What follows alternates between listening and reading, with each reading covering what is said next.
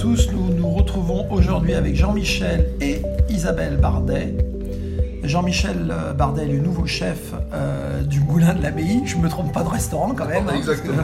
que- on en entend pas mal parler actuellement sur Périgueux parce qu'il relève le défi d'un d'un très bel établissement. Il arrive d'un très bel établissement aussi, donc euh, beaucoup d'ambition pour, euh, pour ce restaurant-là. Euh, Est-ce que tu peux nous parler un petit peu de toi euh, Quelle est ta vie D'où tu viens euh, Ton parcours? Donc en fait, donc moi je suis né au Mans. Donc quand j'ai une année à peu près, je suis resté parce que mes parents sont sur la Côte d'Azur. Donc en fait, j'ai été élevé beaucoup en Méditerranée parce que ma maman est corse et donc mon père est du Mans. Donc en fait, c'est plus la Méditerranée qui m'a bercé. Euh, grâce à ça, j'ai pu un peu partir dans différents établissements sur la Côte d'Azur, euh, travailler avec des grands chefs, monter sur Paris. Tu as fait euh, un- une école hôtelière? J'ai fait une école hôtelière à Menton. Menton, d'accord. Voilà, qui était un lycée professionnel. Voilà. Ouais. Et donc, euh, voilà, qui m'a permis, euh, j'ai voulu faire un bac professionnel, mais j'ai arrêté. Ça m'a pas convenu. J'ai voulu aller dans la vie active, donc j'ai commencé à 17 ans et demi. Ah ouais, déjà. Et, euh, déjà. Alors ton premier poste, c'était Mon quoi? premier poste, c'était au Sporting du Cap, à Menton. Ouais. Un chef qui sortait de Claude Schaeffer, que je suis toujours en contact avec lui 28 ans après, c'est Il extraordinaire. exerce encore? Et il exerce encore, mais à la préfecture, la sous-préfecture de Strasbourg, je crois. Ah oui, d'accord. Et donc voilà, il a changé aussi. Il a eu, euh, il a été chef professionnel euh, salarié, chef propriétaire, et maintenant, Et maintenant il chef exerce- euh, fonctionnaire. Il est chef fonctionnaire, un choix de vie avec ses C'est enfants. pas mal. Voilà, exactement. Et donc euh, j'ai commencé là, en tant, que, en tant que stagiaire et après en tant que commis Ouais. l'année d'après. Et après, après commis Après, donc à partir de ce moment-là, j'ai plus jamais cherché de boulot. un coup de téléphone, j'ai un gars pour toi, j'ai un gars pour toi. Ah ouais. Donc euh, après, je suis parti Rocobo Cap Martin.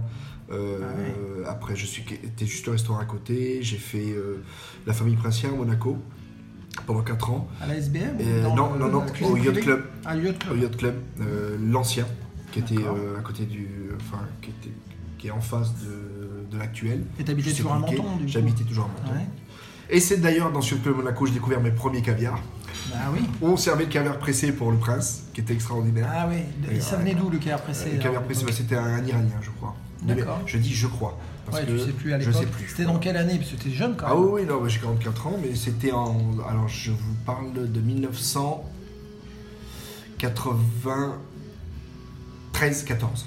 D'accord. Après l'armée. Donc euh, il y avait quand même du L'armée, caviar pressé à 92. l'époque. Il y avait quand même du caviar pressé, et puis il y avait du caviar, et c'est là où j'ai fait les premiers plats avec le caviar. Le chef me proposait, euh, les, les- enfin me proposait, euh, me disait quelle assiette faire, quelle assiette reproduire avec le caviar.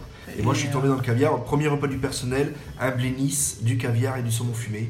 Et une sauce beurre blanc à la ciboulette. Je suis rentré à la maison et j'ai dit Maman, euh, ce travail extraordinaire. J'ai rarement vu de cantine après où c'était comme ça. hein. C'était Ouais. le Club Monaco. Club, C'était pour le club personnel. privé, personnel. euh, pre- euh, premier Repas repas. personnel, Ouais. premier repas. Bien. Et ça, Caviar à la cantine. caviar à la cantine. Nous, on n'a pas ça hein, à la cantine caviar de Neuvik. hein. Non, mais c'était un petit, c'était voilà, une anecdote parce que je le retiens. Ouais, ouais. Et après, Et c'était euh, dans ton premier caviar? c'était le premier caviar. C'est la première Et fois que je voyais le produit. T'as eu quoi comme Ben, en fait, impression? Euh, j'étais pas, j'étais pas dépaysé parce qu'à la maison j'avais des œufs de lampe. Non, je rigole.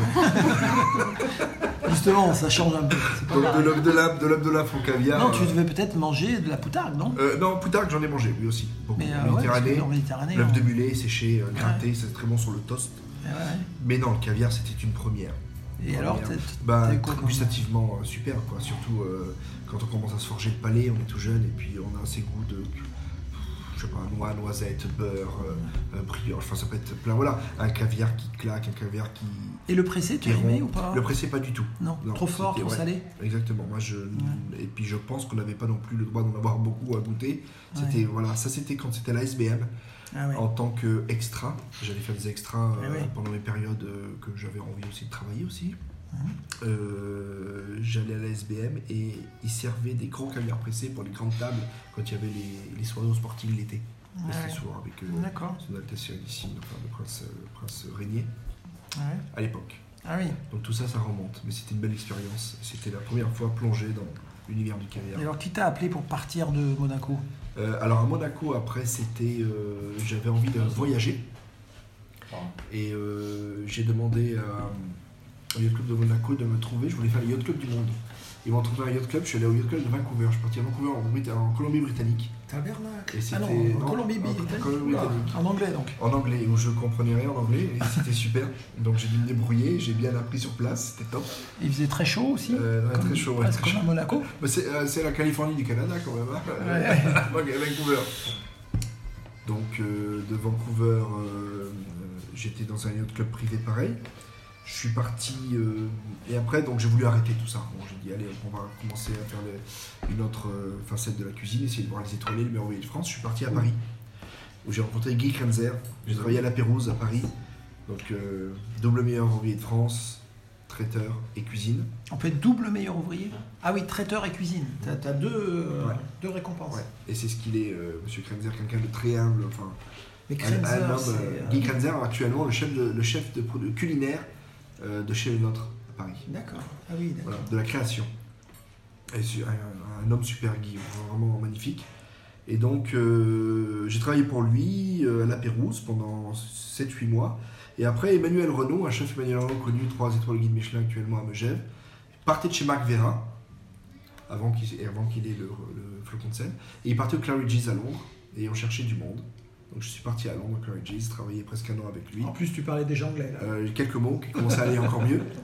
Arrivé là-bas, on restait en, en- en tant que français, donc ça m'a servi à rien. Ouais. Et donc après, là, je suis passé chef de partie à un poste, euh, légumes, et après le poisson. Emmanuel Renault, T'étais encore célibataire euh, euh, célibataire, oui. Vous vous êtes rencontrés plus tard Beaucoup plus tard. Beaucoup plus tard. Beaucoup plus tard. Et là, c'était. euh, et donc, célibataire, oui. Et donc, euh, en fait, euh, après, il m'a appelé. Et il m'a dit Jean-Michel, j'ouvre le flocon de sel à Megève. Veux-tu faire de la partie? On sera que trois. Moi, bah, j'ai dit, bah, allez, c'est parti.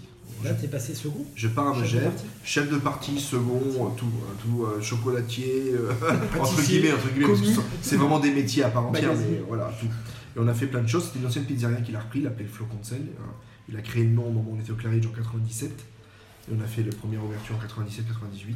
Je suis resté 3 ans et demi avec lui. Et en trois ans et demi, vous avez vu le Euh, se développer un l'é- petit l'é- peu. L'évolution, se développer, gagner l'étoile. euh, et après, moi, je suis parti avant qu'il ait deux, et avant qu'il ait trois, et avant qu'il soit meilleur ouvrier de France. Après, moi, j'ai fait ma carrière euh, Mais t'as vécu une aventure incroyable. C'est parce que exceptionnel. Partir de zéro jusqu'à l'étoile. exceptionnel. Et puis un homme bah, exceptionnel par rapport à ce qu'il a pu m'apprendre. Guy Krenzer, il m'a beaucoup appris à tout ce qui était une cuisine très technique, pesée d'une sauce à une mayonnaise. Emmanuel Renault, une cuisine d'instinct, de nature. On allait cueillir les herbes. On partait en forêt avec, avec euh, une casserole et puis un petit peu de lait, on va dire, et un émulsionneur, mais avec sur euh, secteur, sur prise. Et on faisait une émulsion d'herbes pour voir le goût que ça allait. On était en, en montagne, c'était l'après-midi de coupure. et donc, ça, c'est c'est réel, jusqu'aux fruits ramassés le matin pour le- les, les petits babas qu'on faisait en pâtisserie, je me rappelle. Donc il n'y avait pas de frigo, on ramassait le fruit à 6h30 et il restait jusqu'au soir 22h. Il n'allait pas au frigo. quoi. C'était ça qui était Donc il a intéressant. peut-être pas eu ses étoiles par hasard. Quoi. Euh, par hasard, non, très grand chef. Il a déjà fait gagner les 3 étoiles à Marc Vera quand il était à l'époque à l'auberge. Déjà avant, ouais, ouais. Donc euh, voilà, là, après c'est monsieur, euh, c'était un chef respect, voilà, qui s'est bien construit. Et donc, euh, et voilà. Et après cette occasion-là, j'ai rencontré Isabelle au Luxembourg là-bas, Ton nouvel agent. mon nouvel agent. Et donc, euh, grâce à ça, on a discuté, on était amoureux de l'Asie, on avait envie d'essayer. On avait notre petit garçon, on est parti, il avait 3 mois, Eloane. Donc c'était un peu euh, un parti pris, enfin un risque, on va dire, parce que c'était pas évident, mais tout avait été assez calculé. Et là, j'ai tout voulu arrêter sur la gastronomie et je suis parti un an comme chef instructeur à Shanghai, au Cordon Bleu. L'idée, c'était. Chef C'est instructeur de le l'école Cordon Bleu? Shanghai où j'ai repris toutes mes bases culinaires françaises.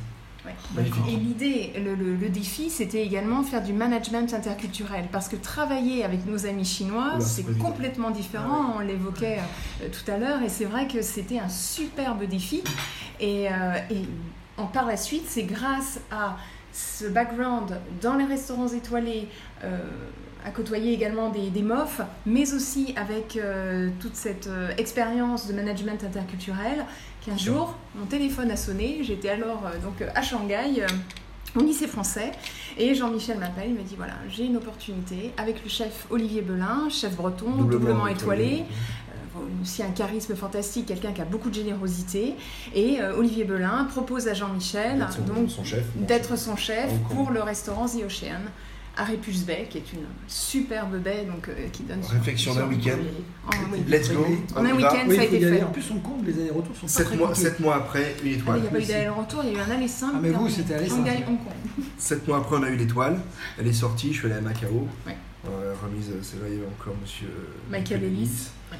Pierre Barré en plus elle, Ouais. Alain Ducasse, Gérard Buchon, encore la chance. Donc ça a été un bon moment pour moi.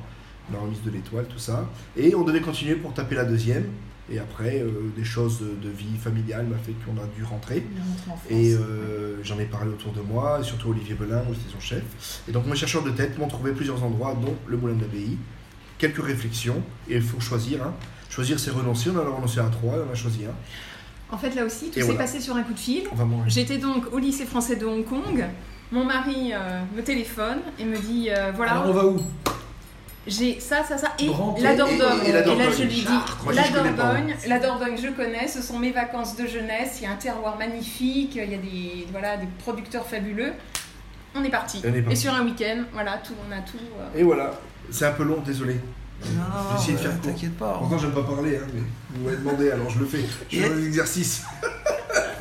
Ouais, du coup, euh, sur le caviar, t'as des idées d'associations complètement hasardeuses ou, euh, Bah, ou très classique avec le caviar? Euh, hasardeuse, euh, oui, euh, le hasard, ce que j'ai fait, c'est chocolat blanc caviar, ce qui est Ah, maintenant un peu bien. connu, Ouais. mais chocolat blanc en entremets, un entremets au chocolat blanc avec potiron, un cœur potiron et tout tartiné de caviar dessus, tout noir. Donc c'était vraiment les crins blanc et noir. C'était original, bon, Ouais. déjà. Sinon, actuellement, je fais le caviar iode au restaurant sur un- une sorte de pain soufflé, un blinis euh, à la noix, avec euh, le caviar dessus, trois huîtres bretonnes, des couteaux de mer brûlés à la torche autour, puis un petit jus de- d'huître et une crème fraîche de Normandie. Oui, et on Oui, trouve les bon. photos facilement sur euh, Facebook et Instagram de Caviar Novik. Parce que Exactement. c'est un très beau plat en plus d'être très bon. Et euh, la chance d'avoir goûté ce matin un caviar non salé qui m'a donné une idée magnifique, mais que je pourrais pas l'avoir, euh, dans des coquilles de noix, faire verser un lait de noix comme ça tout simplement et mettre ce caviar non salé dessus. Il faut qu'on fasse Manger des à petite essais. cuillère, ça serait. Je pense qu'on est dans la noix crue. Le, problème est la conservation, hein, puisque plusieurs chefs Et ont déjà demandé, mais peut-être qu'il faut euh, qu'on fasse un petit traitement thermique sur le caviar. Parce que sans sel, en tout cas, il se conserve pas normalement. Tout à fait. Donc il faut trouver une autre solution. Mais ça peut être une idée et un truc à creuser en tout cas. Exactement. Et en tout cas, je fais partie de, des chefs qui aiment le caviar. Quand on en met quand même une dose minimum dans l'assiette, je devrais, on devrait marquer le dose minimum. Parce que 3 grains Minimum perdus, garanti. trois grains perdus, on, on ne ressent rien. Une belle quenelle posée ou quelque, voilà, où on peut manger le caviar et l'avoir en bouche, c'est là où on s'en produit, on va s'en rappeler. Sinon, on, on s'en rappelle pas. Et du coup, ton fils, à quel âge maintenant? Deux ans et demi. Est-ce qu'il aime le caviar? Pas encore goûté. J'ai Pas pas eu l'occasion de lui faire goûter le caviar. Fais attention, parce que les enfants euh, deviennent facilement euh, addicts. addict, addict. Eh bien, je vais pas tarder en tout cas. On se fera plaisir à Eloane, mais voilà. Il a pas encore goûté. Très bien, et bien euh, reste à aller goûter les plats euh, de Jean-Michel au Moulin de l'Abbaye, tous les jours. Tous les jours, du mercredi au dimanche. Mercredi enfermez au le lundi. Voilà. Euh, et principalement d'avril à octobre. Principalement d'avril à octobre, sachant que le samedi 20 octobre, là, c'est notre dernier service. Et après le moulin, donc ça refait une petite jeunesse, une beauté pour la réouverture dans trois mois. Parfait, merci beaucoup. Merci, plaisir.